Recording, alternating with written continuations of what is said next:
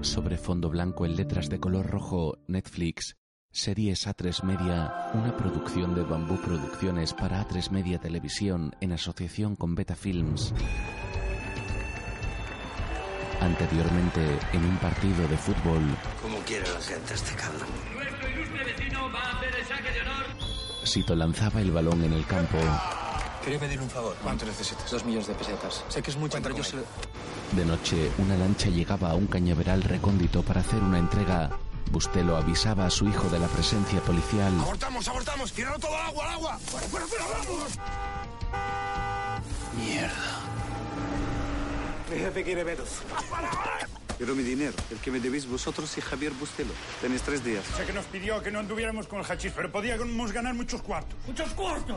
¡Muchos! Tu hija sabía que teníamos trabajo. Te juro que yo no sabía nada. Acordaron con el hijo de Bustelo que dejarían ir a Leticia a cambio de participar en el negocio. Son tus hermanos, de ellos podía esperarlo todo. Llamar al moro. Conseguí el libro de contabilidad de los capos de manera poco ortodoxa. Consiguió una prueba de manera ilegal. Hay unas siglas de las que sí que podemos tirar. BHA.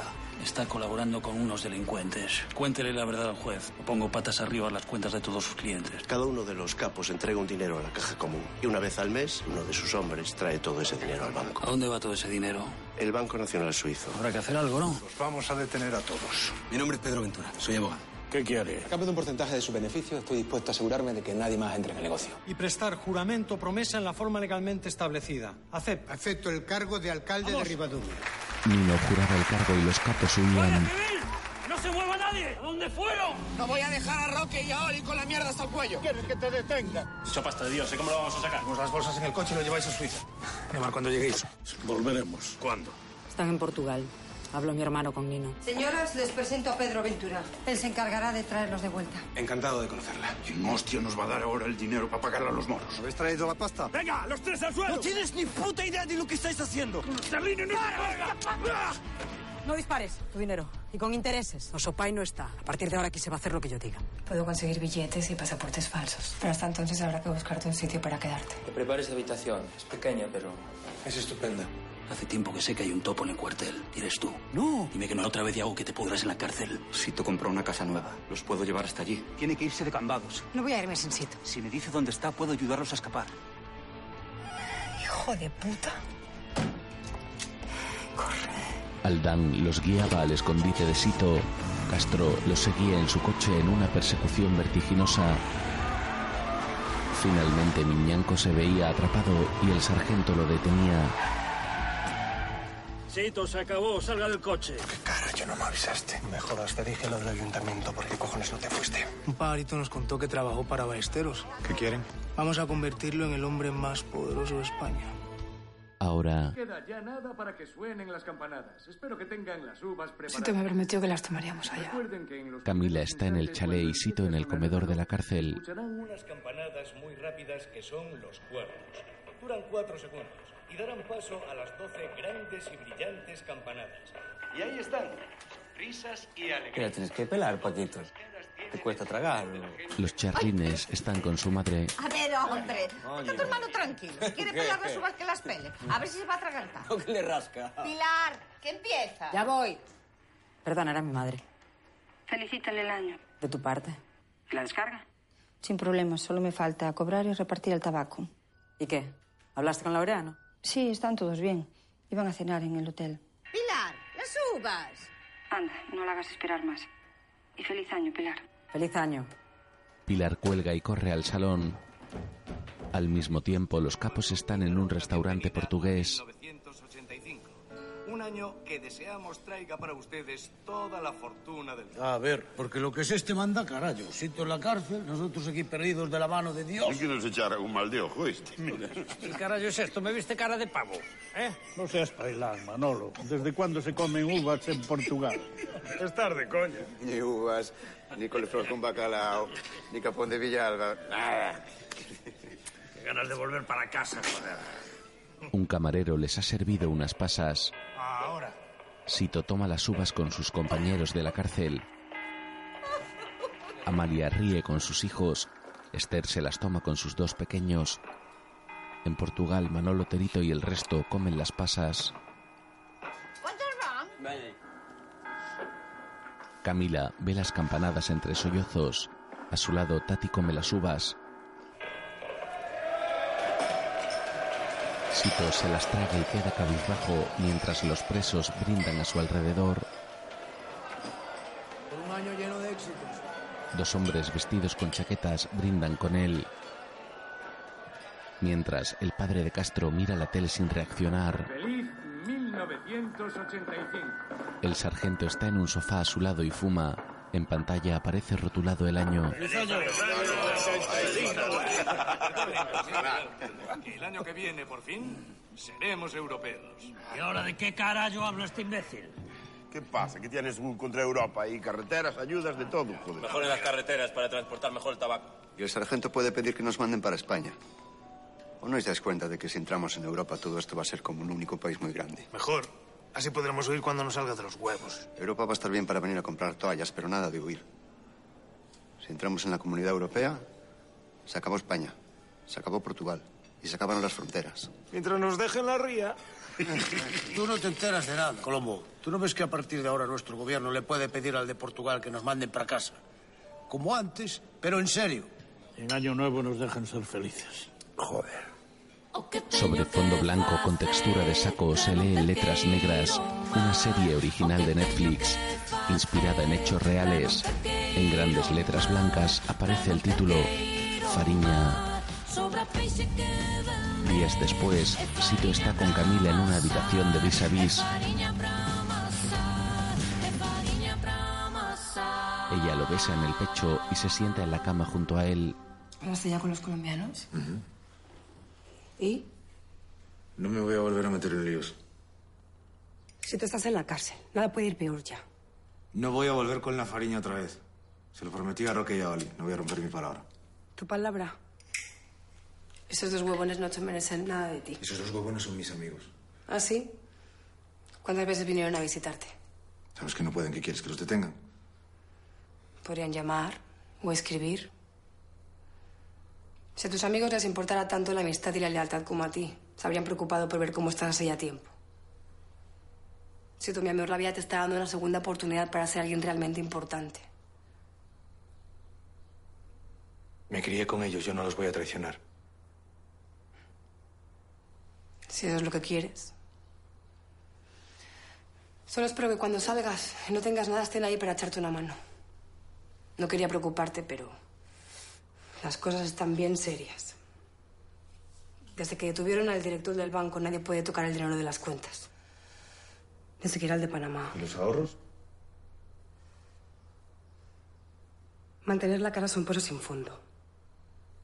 Pero si quieres que nos ahoguemos, me ahogaré contigo. Camila asiente resignada y él da una profunda calada y queda pensativo. En pantalla se lee capítulo 5, 1985. Más tarde, Sito entra al comedor y se acerca a los colombianos. Mira un reloj dorado que luce el más delgado. ¿Querés? Producto fresco. Recién traído de Colombia, papá. ¿Y en Suiza?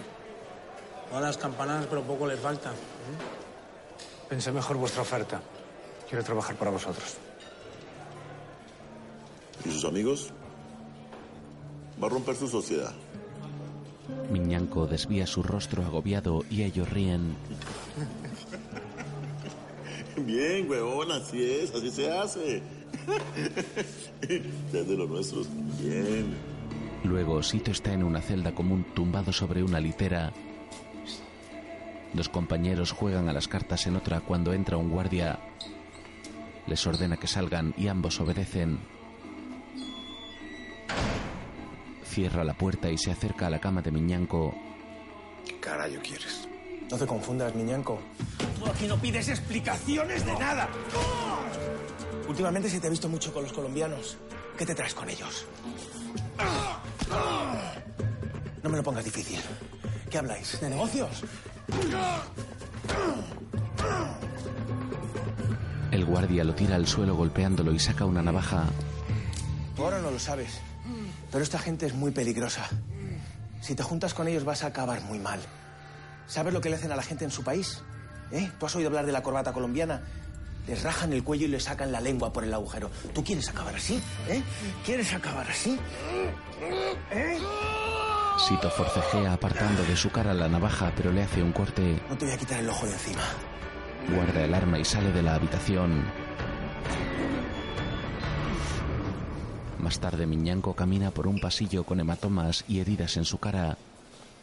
Pasa junto al guardia que le ha dado la paliza que está con otro vigilante. Joder, la que le han dado a este.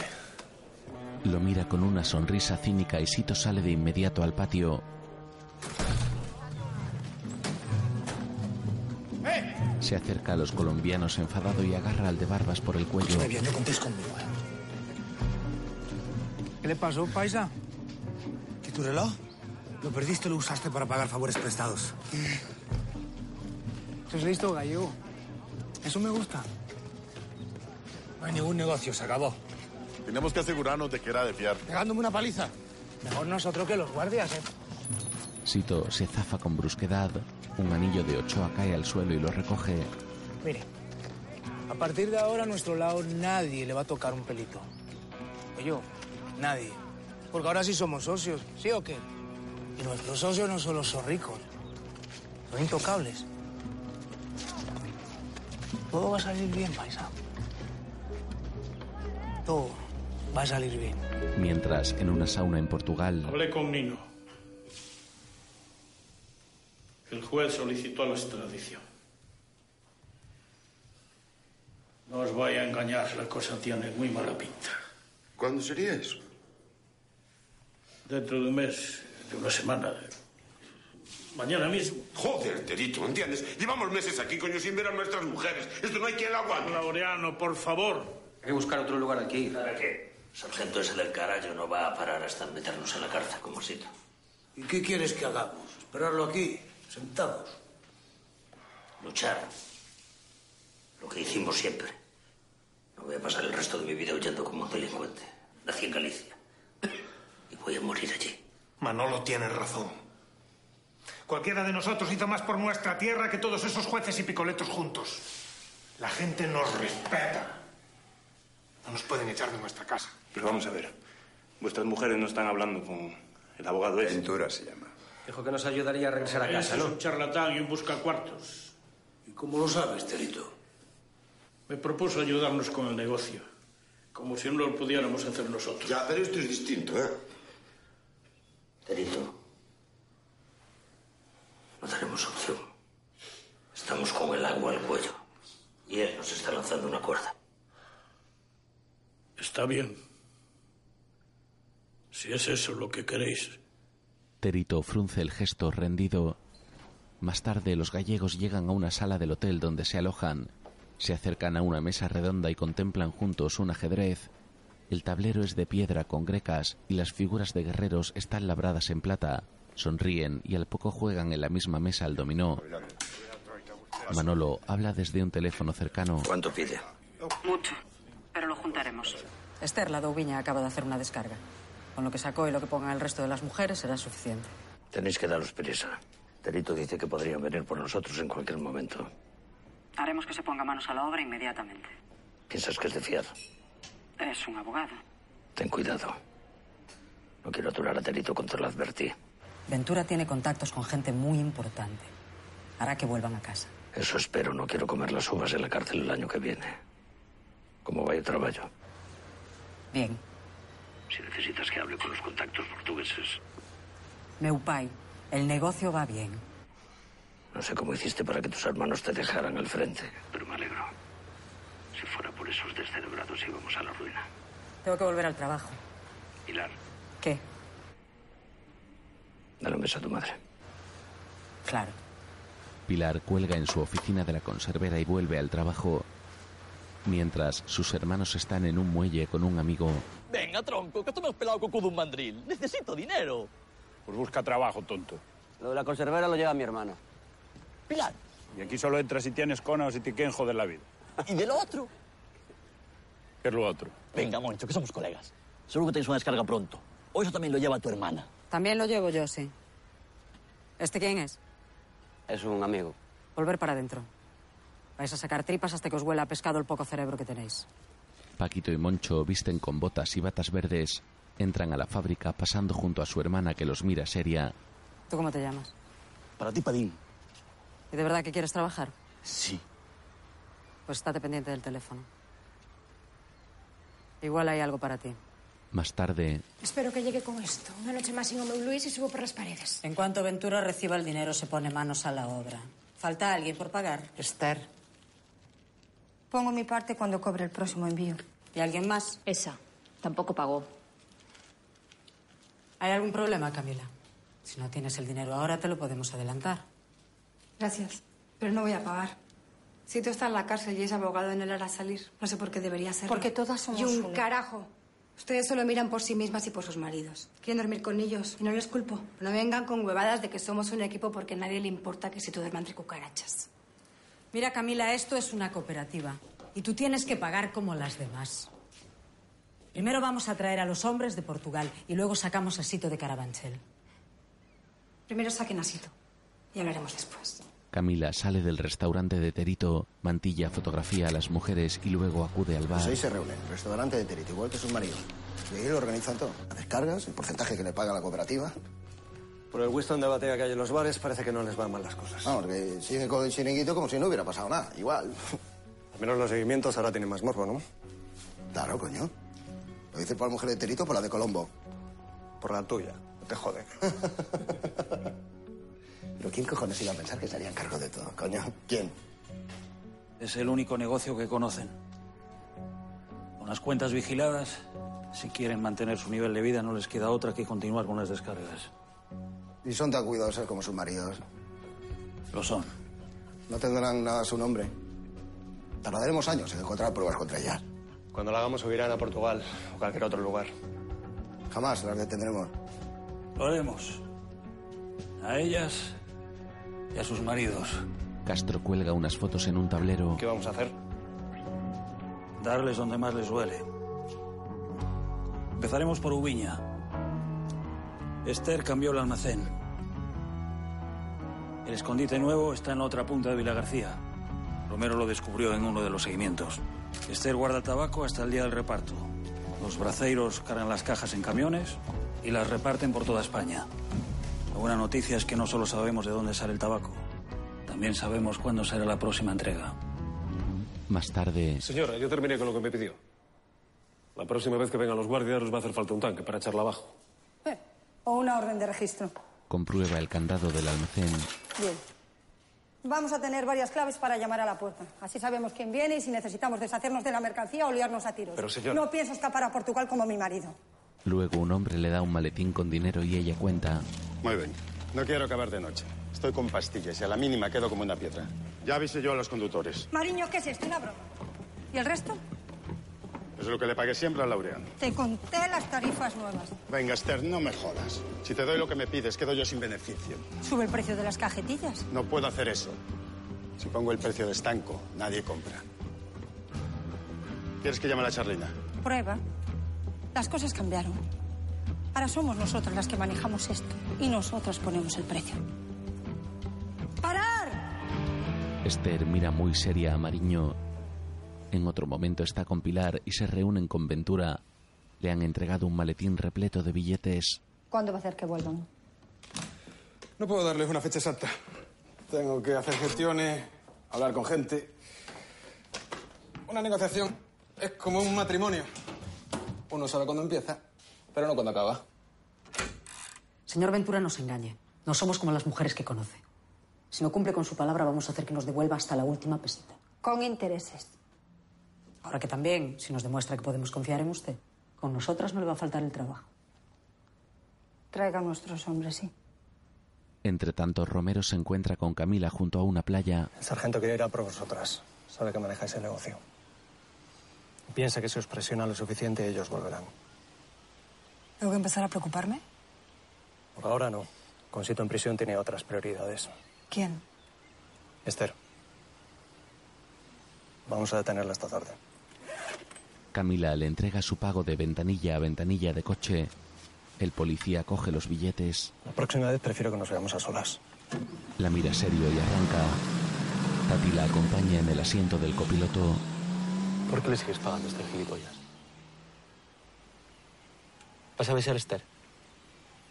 No. Pensaba que erais amigas. Estos son negocios. Y por mucho que ellas digan, solo miran por su interés y el de sus maridos. Y tú por el tuyo. Y el desito. No estará en la cárcel para siempre. Y no quiero competencia cuando salga. El jugador frunce el gesto contrariado y Camila suspira angustiada. Más tarde, dos camiones salen del nuevo almacén de Esther. Castro vigila en la puerta, montado en su coche con mantilla. En punto. Como un clavo. Van hacia la 305, Sequeiros. Oído cocina. Romero está con Gamboa, que arranca el vehículo. Salen desde un carril de tierra donde hay un cartel de una empresa de maquinaria de jardín y se incorporan a la carretera. ¿Qué tal el rapaz en el colegio? ¿Aprueba? Y para Dios. Le quedó religión y todo. ¿Sabes lo que me dijo? Que si Dios lo sabía todo, ¿para qué se voy a confesar? Cabrón de neno. ¿Y el tuyo? A mí le gusta el fútbol, pero es pasionero del deportivo, es muy cabrón. Mátalo, mátalo ya. Sí, así como te lo digo, me puso un póster en la habitación y todo. Llévalo a Riazor. Igual si lo ve perder, se le pasa. Los camiones hablan por radio. Oye, hablando de todo un poco, creo que mañana va a llover. Querías comprar un chubasqueiro. Vale, ahora mismo voy. Uno de ellos toma un desvío. Castro conduce tras él y lo ve. ¿A dónde carajo va? Romero y Gamboa han cortado la carretera y detienen al primer camión. El conductor frena ante ellos, Baja del camión y enseñaros la carga. abre el portón y Romero sube dentro. Abre unas cajas de poliespan que contienen mejillones y las va sacando a la carretera.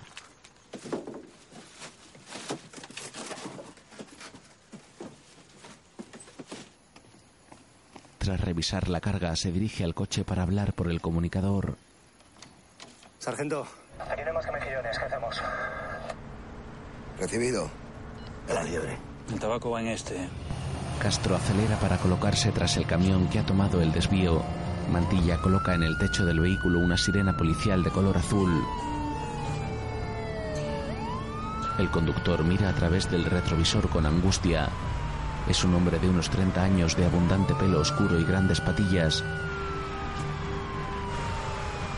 Ve cómo el sargento invade el carril contrario para colocarse a su lado. Gira el volante para evadirlo, pero Castro regresa al carril con una maniobra habilidosa. El conductor da nuevos volantazos intentando que el coche del sargento salga hacia el arcén. Este conduce con destreza esquivando cada intento de hacerlo salir de la carretera.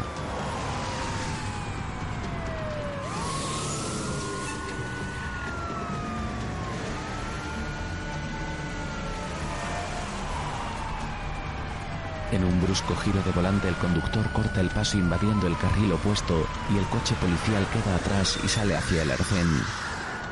El sargento maniobra veloz e impide un choque contra unas cañas.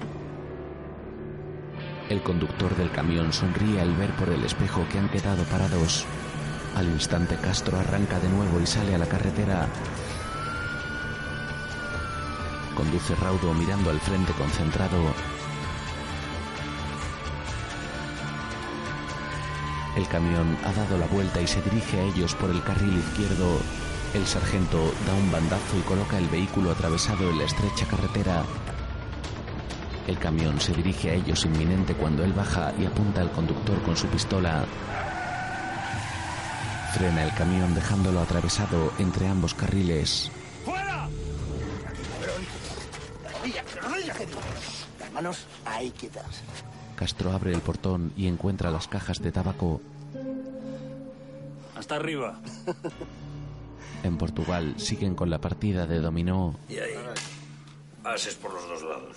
Ah, carajo. Paso, Conan. Pasas. Oubiña habla por teléfono. No puedo creer que pagara lo que le pediste. Eres muy grande, lo sabía.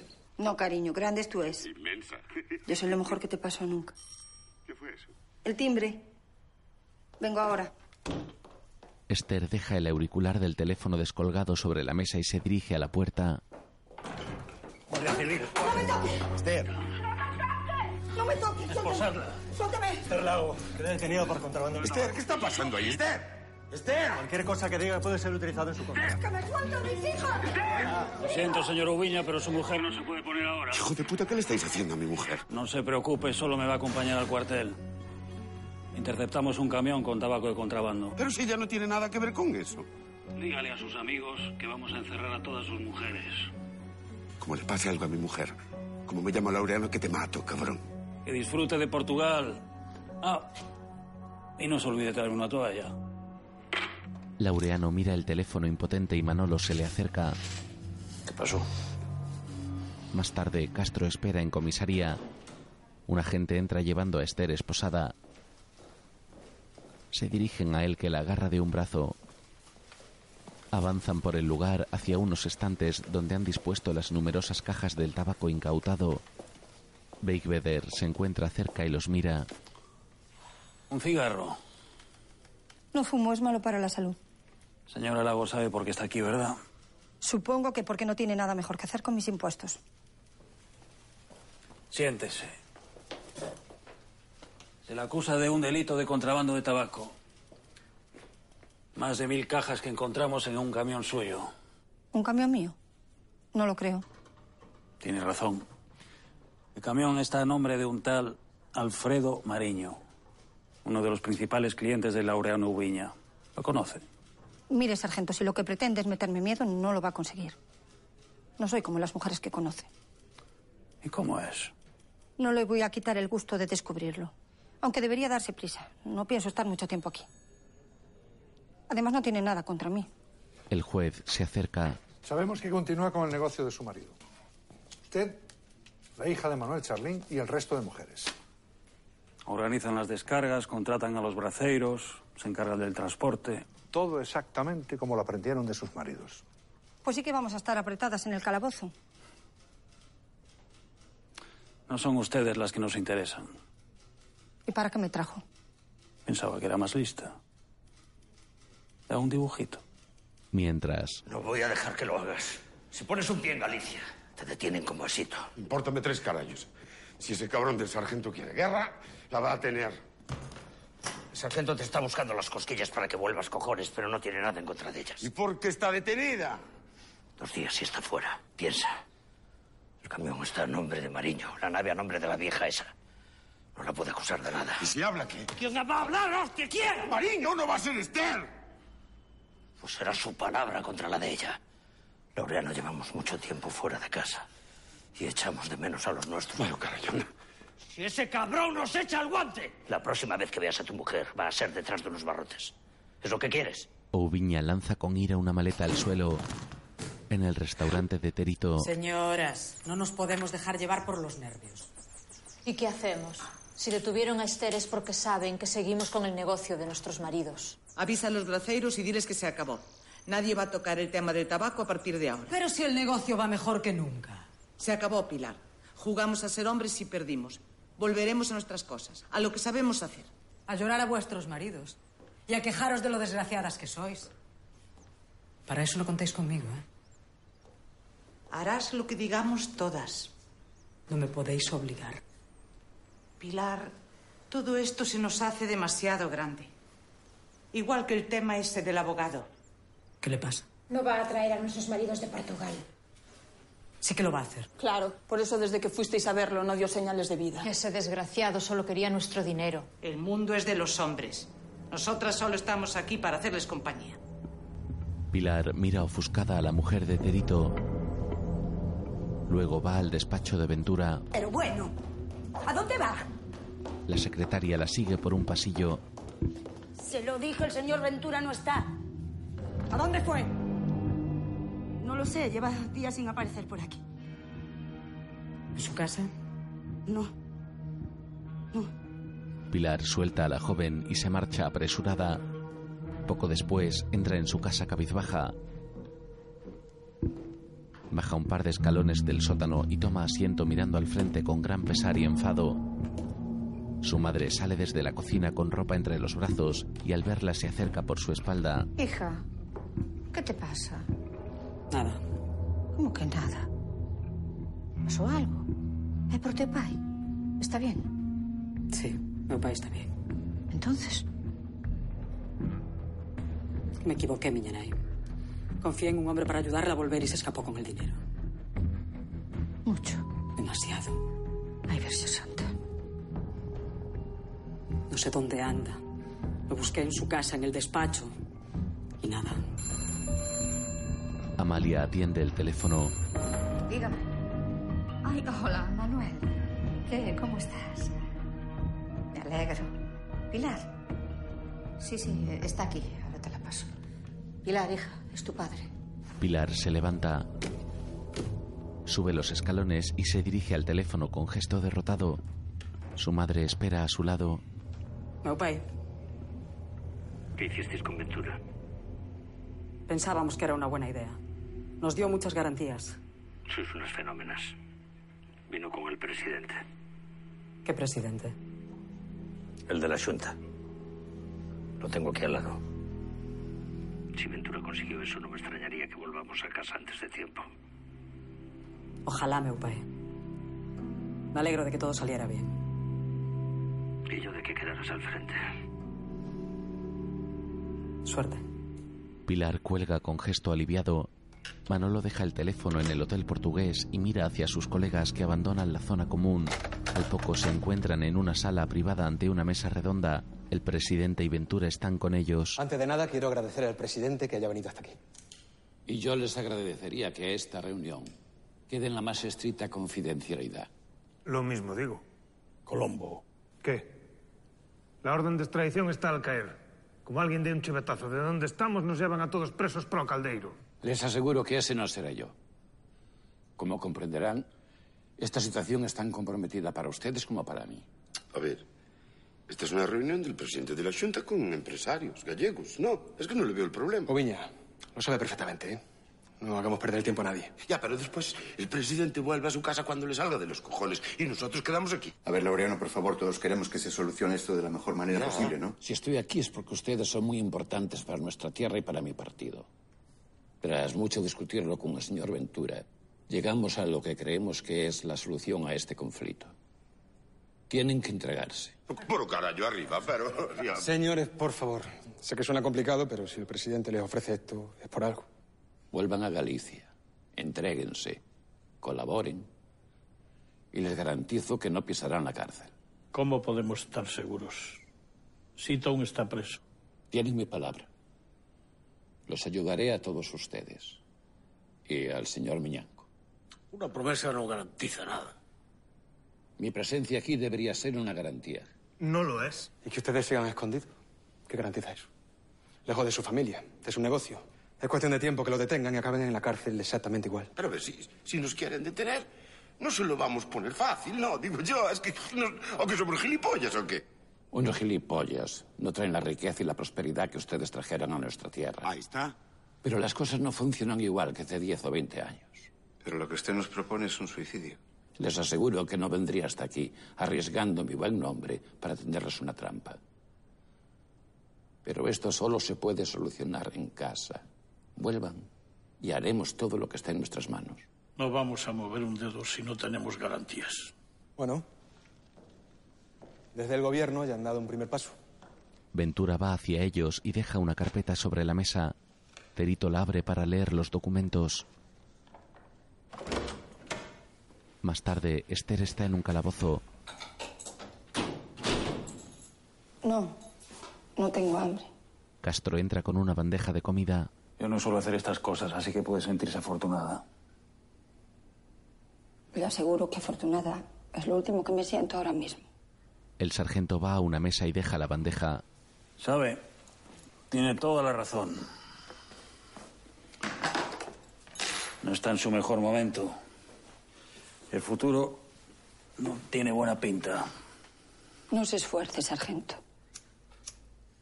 Laureano no va a volver. Una pena. Porque alguien tendrá que pagar la maragota. Y mucho me temo que va a ser usted. ¿Yo? Pero si yo solo soy su secretaria. ¿Sabe? Hay una cosa que me fascina de todos ustedes. Y es la seguridad que tienen a la hora de defender su inocencia. Porque somos inocentes. Justo a eso me refiero. No sé si será caradura o ignorancia. Son capaces de elaborar los planes más complejos para sus descargas, conseguir cientos de millones de pesetas y al mismo tiempo hacernos creer que son hermanitas de la caridad. No se equivoque, sargento. Yo no soy ninguna hermanita de la caridad. Que se lo pregunten a la exmujer de Laureano. Esther se levanta del camastro y camina de brazos cruzados con enojo. Mira hacia el sargento que fuma sentado tras la mesa. ¿Qué busca, eh? ¿Qué busca? Darle la oportunidad de arreglar las cosas. Que pueda salir de este calabozo con la cabeza bien alta. No. Si lo que pretende es que mienta para entregarla a mi marido, lo siento. Hable con las mujeres de Laureano. Igual ella colabora. Hmm. No lo creo. Podrán comprar a mucha gente, pero no tendrán dinero para comprarlos a todos. Y ese día no los va a salvar ni su cara dura ni su ignorancia. Ese día acabarán todos como Sito Miñanco. ¿Sabe qué? Que cambia de opinión. Quiero comer. Un agente entra al punto y se acerca al sargento. Tiene que venir urgentemente. No lo va a creer. Castro sale de los calabozos y camina por las dependencias de la comisaría. Un grupo de agentes se congrega frente a la puerta expectantes. Abren paso al sargento que encuentra a los capos esperando en la puerta. ¿Qué hacen aquí? Vinieron a entregarse. Castro va hacia ellos y el abogado se le acerca. Pedro Ventura. Represento a los señores Otero. No Niño, hacen falta Otero. presentaciones, los conozco a todos perfectamente. Tenemos entendido que nos estaba buscando. Colón, por favor. No, no, que hablen, que hablen. Eso es justo lo que quiero que hagan. Va a ser una noche muy larga. Ya le adelanto que mis clientes no van a hablar con usted. La justicia ahora quería que se presentasen aquí y aquí están. Entonces los invito a pasar una velada silenciosa en los calabozos. Como dice su mujer, van a dormir un poco apretados. No estamos acostumbrados a tanto delincuente a la vez. ¿Y ella dónde está? Me temo que no van a compartir celda. Desgraciado. Y a usted le ruego que no provoque a mis clientes. Más vale que se acostumbren a eso y a cosas peores. Sito Miñanco lo sabe bien. La cárcel no es un sitio agradable. Mm. Me temo que eso tampoco será posible. Mis clientes llegaron a un acuerdo con el juzgado encargado del caso. Ventura saca los documentos y Castro niega con la cabeza. El juez Beigbeder jamás aceptaría algo así. Por lo que tengo entendido, a ese juez lo trasladaron a otro juzgado. Nadie se lo notificó. Qué raro. El sargento lee el acuerdo conteniendo su rabia.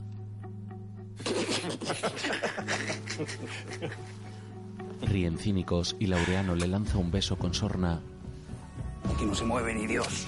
La gente no puede hacer Si creen que solo ustedes pueden hacer lo que les sale de los cojones, están muy equivocados. Si se largan, vais a chupar guardias hasta el día del juicio. Ordena a sus agentes mientras sale de comisaría. Al poco camina ligero por los juzgados. Entra al despacho de Beigbeder y lo encuentra sentado en una silla con gesto apocado. Me mandan a Cantabria. Necesidades de la administración. Todo está recogido y Darío toma asiento junto al juez con resignación.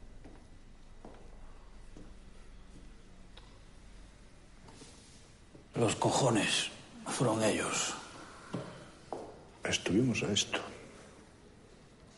No se puede ir ahora. Niéguese. No, no puedo. No me joda. Seguro que puede hacer algo. Si me niego, me quitan la plaza. Banda de cabrones. Usted lo que tiene que seguir haciendo es dando guerra. Sin un juez a mi lado, no puedo hacer nada. Lo sabe perfectamente. Y ellos también.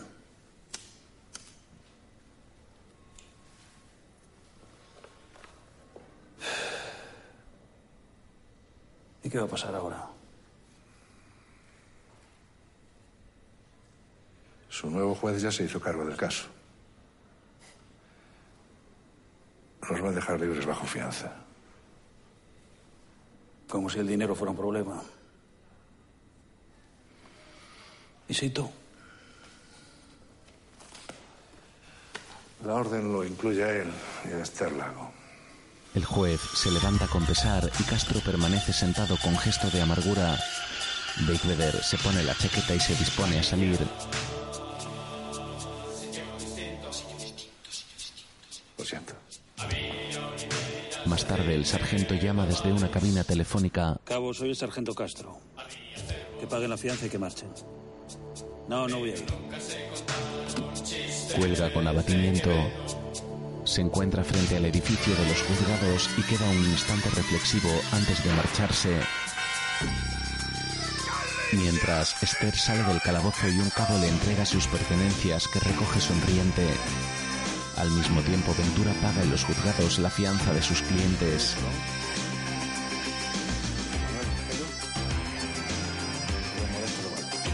Beigbeder llega al mismo pasillo, lo mira un momento con resignación y sale cabizbajo.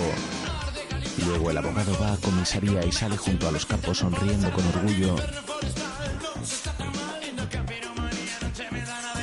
Caminan hacia la puerta con paso firme y altivo.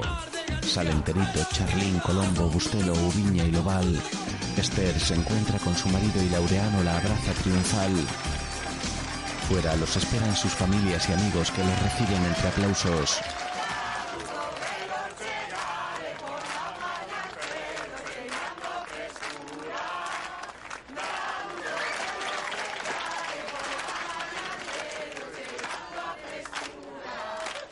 Todos se abrazan y besan a sus mujeres e hijos en un reencuentro feliz y alegre.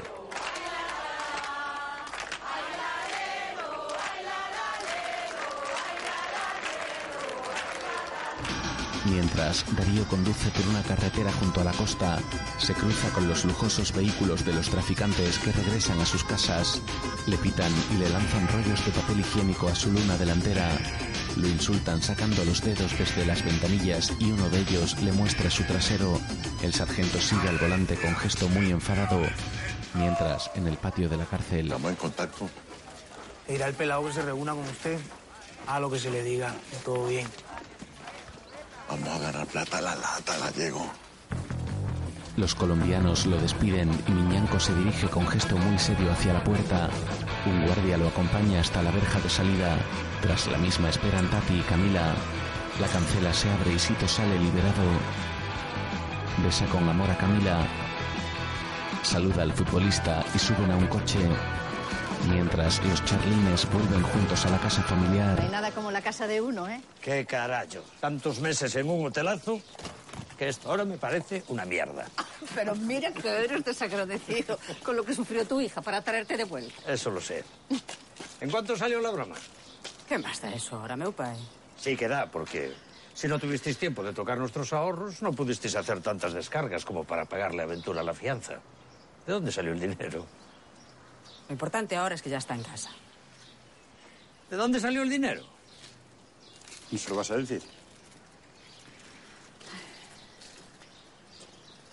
Descargamos hachís. ¿Descargasteis qué? Ya sé que no quería que nos metiésemos en... ¡Esto es cosa Manuel, vuestra. no, meu pai. Lo decidí yo. Os prohibí desobedecer, Terito. Ya lo sé. Pero usted estaba fuera, no había tiempo y nos ofrecían mucho dinero. Ni todo el dinero del mundo. Debería poner en peligro el negocio. ¿A dónde hostia vas? Pilar sube las escaleras de piedra hacia la casa y su padre la sigue. Abre una alacena en la cocina repleta de fajos de billetes. Manolo llega y queda asombrado ante la cantidad de dinero.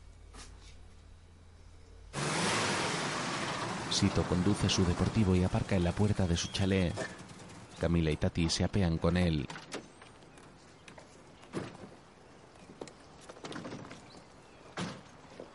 Bienvenido. Sí, tú. El domingo que viene jugamos contra el Vilanova. Por si quieres pasar por el campo. Seguro que mucha gente te quiere dar la bienvenida. Solo si me prometes que me dedicas un gol. Hombre, claro. Gracias por cuidar de ella. Es lo menos que podía hacer. Miras andando. Le lanza las llaves del coche. Toma. Te lo regalo.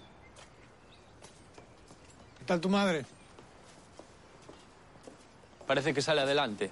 Camila y Sito entran a la casa ya ignorándolo y él mira el coche incrédulo. Los padres de Sito esperan en el jardín. Empanada, pulpo y tarta de Santiago. Sito. Y yo. Miña nai. Para allá, mujer, que lo vas a desgastar. Meu pai. Traes fame. Espero que sí. Mira, Hice comida para un regimiento. ¡Ay, la caldeira! Ah. Miña nai, pare. Ya la ayuda Camila. Además, yo tengo que marchar. Marcha. Pero si acabas de llegar, hombre. Tenía que avisarlos antes, ya quedé con unos amigos, para darme la bienvenida, ya sabes. Vas a ver esos dos, Rocky Oliverio. José Ramón. Camila come con ustedes. Me doy un baño y salgo. La madre regresa a la mesa y suspira preocupada. ¿Y tú qué? ¿Vas a dejar que vuelvan las andadas? Si te sabe bien lo que tiene que hacer. Luego, Esther y Pilar llaman a la puerta del lujoso chalet. Camila les abre. ¿Se puede? Esther, supe de su detención, ¿todo bien? Sí. Por suerte el esfuerzo de todas dio resultado. También con Sito. Lo de Sito fue una injusticia. Una injusticia es que todas pagáramos menos tú. Aquí nos ayudamos y nos protegemos unos a otros, que esto no es la selva de la que vienes. No tienen ni idea de dónde vengo. No, y no me importa tampoco. Pero estoy segura de que a Sito no le va a gustar nada saber cómo manejaste todo esto. Está bien. Voy a por su dinero. Esther va tras ella, Esperen fuera, por favor. les frena el paso y cierra la puerta. Mala pécora. Entre tanto, Sito se encuentra en el interior de su nave en la zona de los astilleros. Un deportivo azul se detiene en la puerta. Oli y Roque se apean y él se acerca a ellos que lo miran tras una verja. ¿Qué? ¿Qué tal las duchas, por lo menos? ¿Disfrutaste? Seguro que no tanto como vosotros, cabrones. ¿Conseguisteis sacar los cuartos? Están a buen recaudo en Suiza. Fuimos a Suiza, después a Portugal con estes. Acabamos de volver, como tú. Espero que no estéis muy cansados ni acojonados después de todo lo que pasó. Bueno, pasamos por esto. Podemos con cualquier cosa, ¿no? Ese es el espíritu. Porque en la cárcel conocí unos tipos con los que vamos a empezar a hacer negocios. ¿Quién son?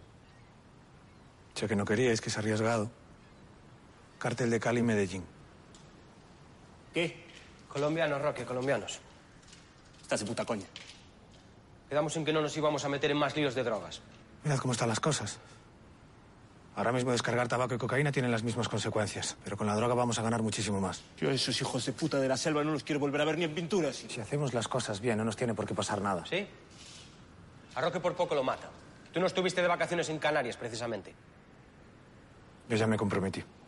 Roque da una patada a la valla con furia. Lo quise contar, pero no hubo manera. ¿Cómo que no? Me lo pudiste decir a Camila. Camila no tenía ni puta idea de dónde estabais. Pero si estuvimos hablando con ella todo este tiempo, le preguntamos mil veces por ti. Te quisimos escribir una carta y nos dijo que era peligroso para nosotros, que mejor no. Sito, no te puedes fiar de ella. Miñanco se detiene caviloso. Luego vuelve a su casa y la busca. ¡Camila! ¡Camila! Se asoma a una playa desde la loma de su jardín y la encuentra paseando. Al momento llega a la arena y la sigue hacia la orilla. qué no me dijiste que hablaste con ellos? Porque entonces nunca habrías aceptado. ¡Es mi decisión!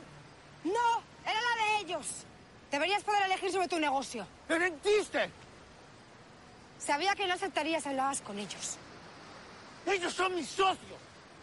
Un socio invierte y arriesga, no va rebufo del que realmente lo hace todo. Roque y Oliverio son tus amigos. Y pueden seguir siéndolo, pero si quieres crecer tienes que soltar lastre. Para mí no es un lastre. Lo son. Ahora mismo no está el dueño de la ría. Pero ¿cuánto crees que van a tardar los demás en aprovechar esta oportunidad? Los colombianos necesitan a alguien. y Si no eres tú, será otro. Perito está a punto de convertirse en un estorbo para todos. Es el momento de elegir si quieres seguir adelante o quedarte con él jugando a dominó en su restaurante. Sito la agarra violento por la cara y la mira fijamente con rabia. Su labio inferior aún está herido e inflamado por la paliza. No me vuelvas a mentir nunca. Tú déjate de sentimentales más baratos. El poder no entiende de eso. La atrae hacia sí y la besa con pasión. Más tarde vuelve con Oli y Mm. Roque. Es vuestra última palabra. Y carajo. ¿Quieres discutir otra vez o qué?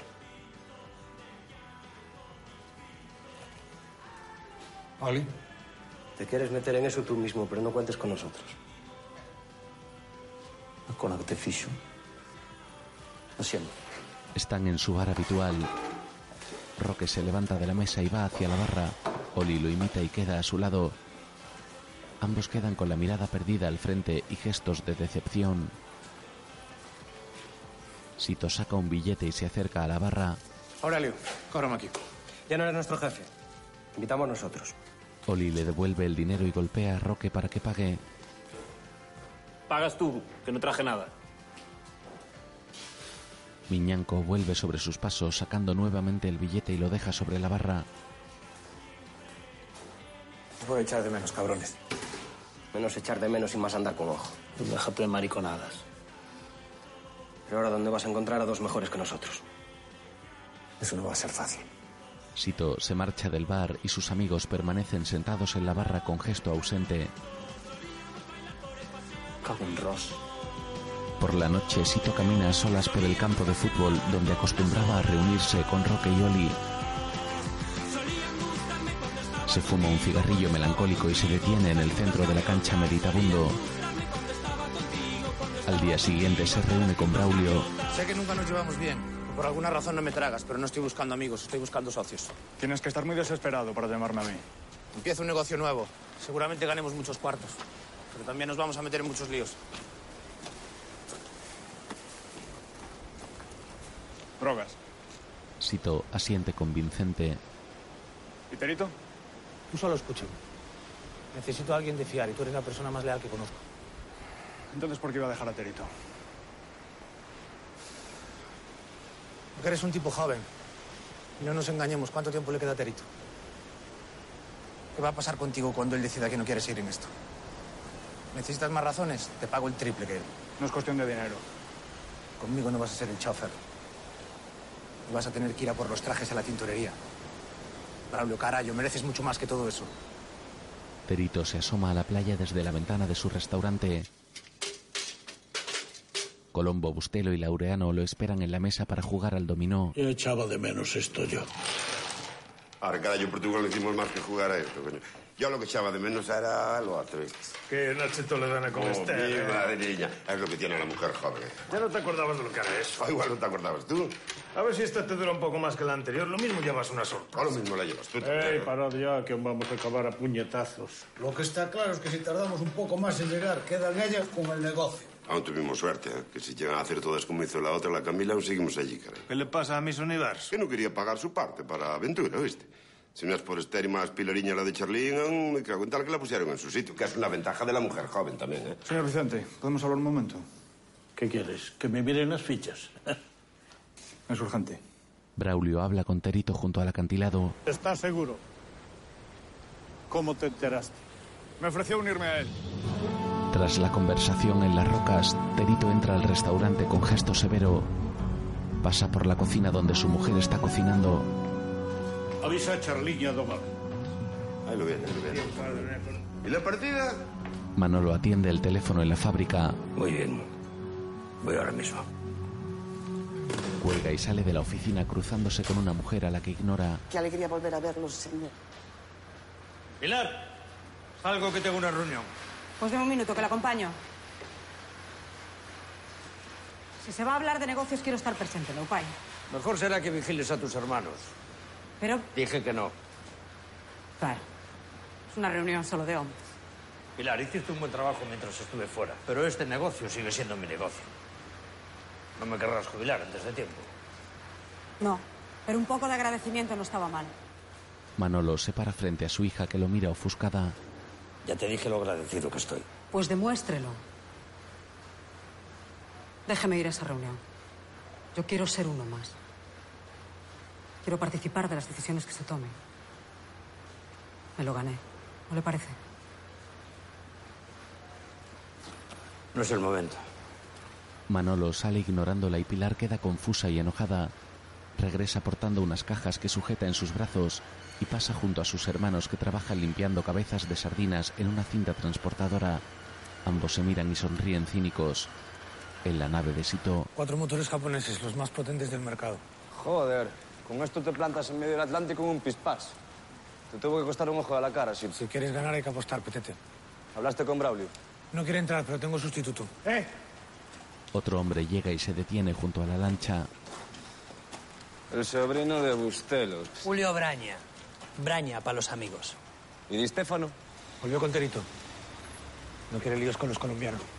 ¿Y quién carajo va a pilotar esto, Sito? Tú. ¿En serio? ¿No te vas a arrepentir? Asterito y los demás llegan al refugio de Miñanco y él los recibe en la puerta. ¿Qué es esto? ¿Un comité de bienvenida? Déjate de parvadasito. Bien sabemos lo que quieres hacer. Pero pudiste decir a mí, a todos, pero preferiste usar a Braulio. Solo le ofrecí trabajo. No, lo usaste para que me enterara de que vas a incumplir el pacto. Porque no tienes cojones de decírmelo a la cara. Se ríe con sorna y niega con la cabeza. Trabajé como una mula. Aporté millones de pesetas al grupo. Acepté siempre todas las condiciones, pero eso se acabó. Si no se lo dije antes fue porque sabía que iba a montar un numerito. O peor aún, trajo la pistola. Porque solo pegándome un tiro va a impedir que descargue droga. Eres un desagradecido y un cabrón. A ti nadie te dio vela en este entierro, ¿eh? Yo te di tu primera oportunidad. ¡No! Usted se aprovechó de un rapaz que se metió a un lío. Creo que ya se lo paga con creces. No vas a descargar drogasito. No lo está entendiendo. Yo lo respeto, los demás también. Pero los tiempos están cambiando. Si quiere, yo puedo dar un pequeño porcentaje al grupo. ¿Cómo era eso que decía usted? Si es bueno para unos, bueno para todos. Pero nadie me va a decir cómo voy a llevar mi negocio. Este asunto cada vez va a ir a más. Todo Dios quiere entrar en eso, Terito. ¿Quién está a favor? Sito mira a su alrededor y ve cómo Bustelo y Colombo levantan sus manos. Terito mira a los demás y Oubiña también vota a favor. Modesto. Yo no me pienso meter en eso, pero.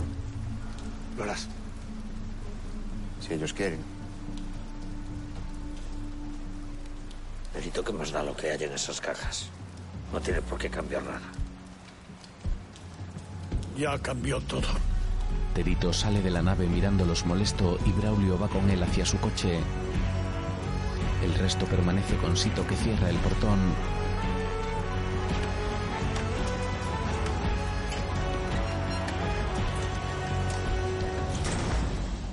Al poco, Braulio conduce y mira desde el retrovisor a Terito. Señor. Señor.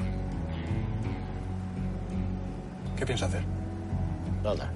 Ya decidieron. Se va a rendir. Esos muertos de fame no serían nadie sin usted. Le deben todo lo que tienen.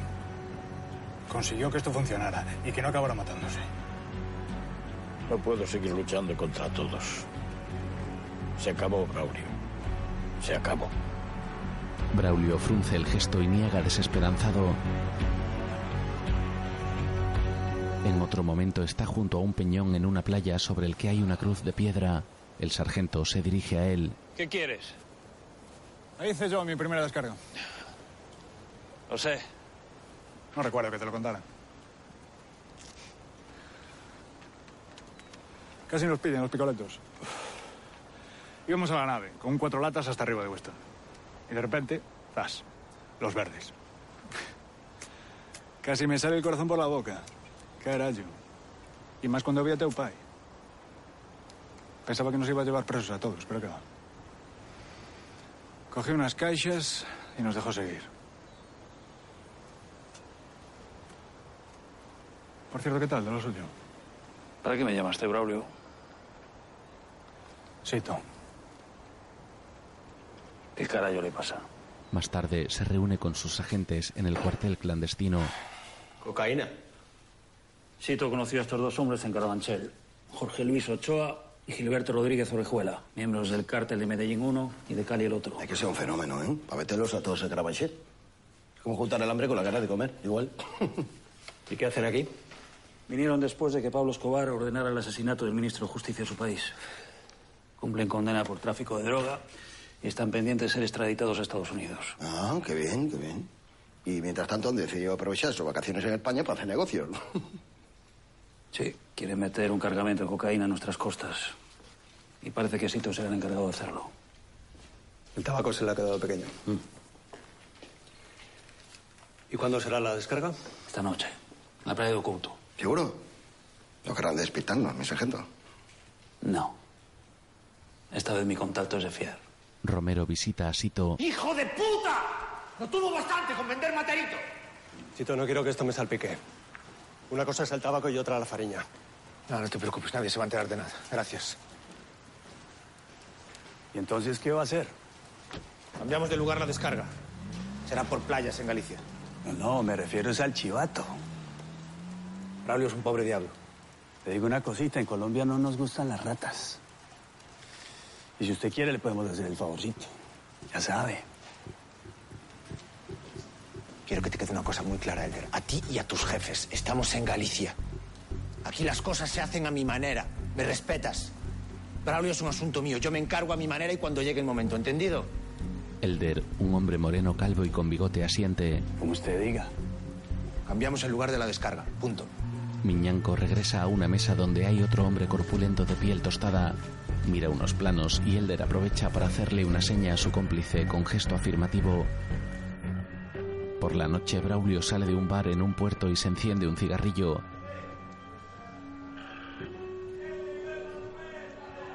Pasa junto a unos jóvenes que beben en la puerta y se dirige a su coche. El corpulento colombiano secuaz de Elder lo vigila dentro de un vehículo con las luces apagadas. Braulio sube a su automóvil de gama alta y arranca el motor para marchar.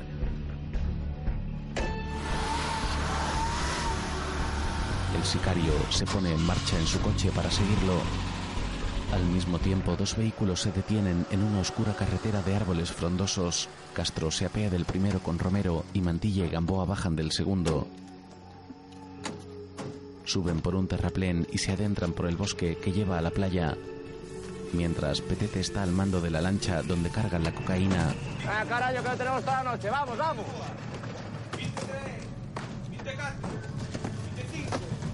Venga, va, va, va, va. Los agentes caminan a oscuras por entre los árboles, alumbrándose con unas linternas. Al llegar al límite de la playa, Castro se apoya sobre un tronco y mira al frente precavido. Romero se agacha tras él y a su lado lo hacen Mantilla y Gamboa. Esperan agazapados sujetando sus armas y el de Sevilla suspira impaciente. El sargento coge unos prismáticos y mira hacia la ría con atención. Ve una lancha que se acerca despacio hacia la orilla. Iros preparando. Mientras Petete pilota Estamos alerta, llegando a tierra, cambio. Perfecto, cambio corto. Vamos, vamos, cada uno a su sitio. los braceiros salen de la nave. Todo limpio. Como una patena, corto. Miñanco da una profunda calada muy serio. Al mismo tiempo, la planeadora encalla en la arena de la playa donde están los agentes. Queda atracada, pero el lugar permanece vacío. ¿Qué carajo pasa?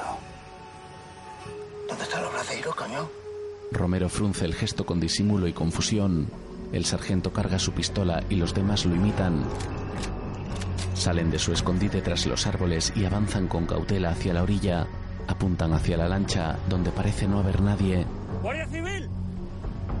¡Levante las manos! Hay alguien apoyado sobre el timón con la cabeza gacha, pero no reacciona. Extrañado, Castro da un salto y sube a la embarcación desde la proa. Se acerca sin dejar de apuntar con el arma hacia el hombre que sigue inerte recostado hacia adelante sobre el timón. Lo agarra de la chaqueta de cuero y echa su cuerpo con precaución hacia atrás. Se trata de Braulio, que ha sido asesinado. Sobre su cuello degollado han colocado su lengua cortada a modo de corbata colombiana. Darío aparta su mirada asqueado. Mantilla se lleva las manos a la cabeza y se agacha impotente. Romero lo contempla atónito.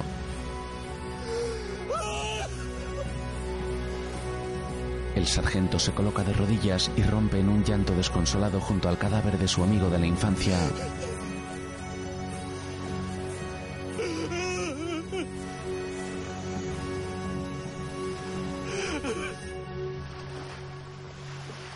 Entre tanto, los coches donde los braceiros han cargado los paquetes con la droga regresan a la nave de Miñanco. Braña espera con otros hombres para coordinar la recepción. Los vehículos aparcan en el interior. Sito espera dentro. En su mejilla aún luce la cicatriz del navajazo. Vamos, vamos, vamos, vamos. Vamos. Los quiero ver todos, ¿eh? Sito está apartado y saca de su bolsillo un reloj de oro. Ah,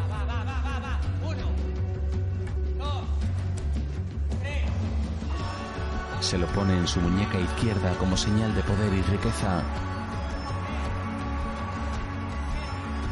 Mira al frente frunciendo el ceño con rostro impenetrable. Tras un fundido aparece el reparto de actores.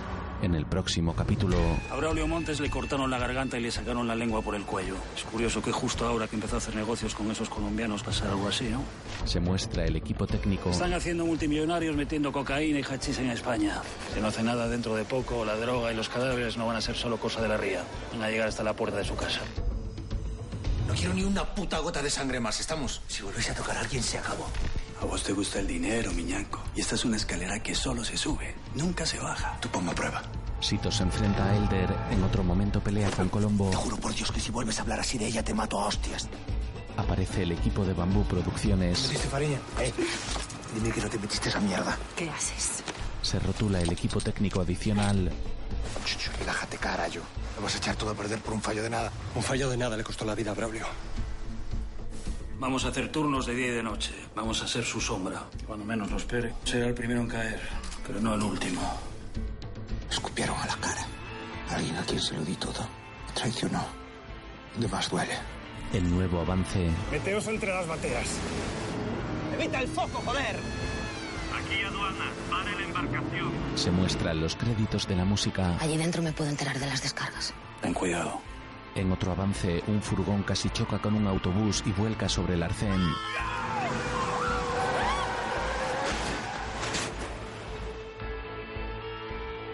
Charlie está hablando con los muros. Dicen que hay un tal Romero que le informa de todo. ¿Qué tienes? Nada, falsa alarma. Pásame la cinta, anda. ¡Tenemos que defendernos, cojones! Se lee, todas las personas y contenidos del país son ficticias. Algunas escenas y personajes han sido dramatizados. Fariña, una producción de A3 Media Televisión en colaboración con Bambú Producciones. Sobre fondo blanco en letras de color rojo, Netflix.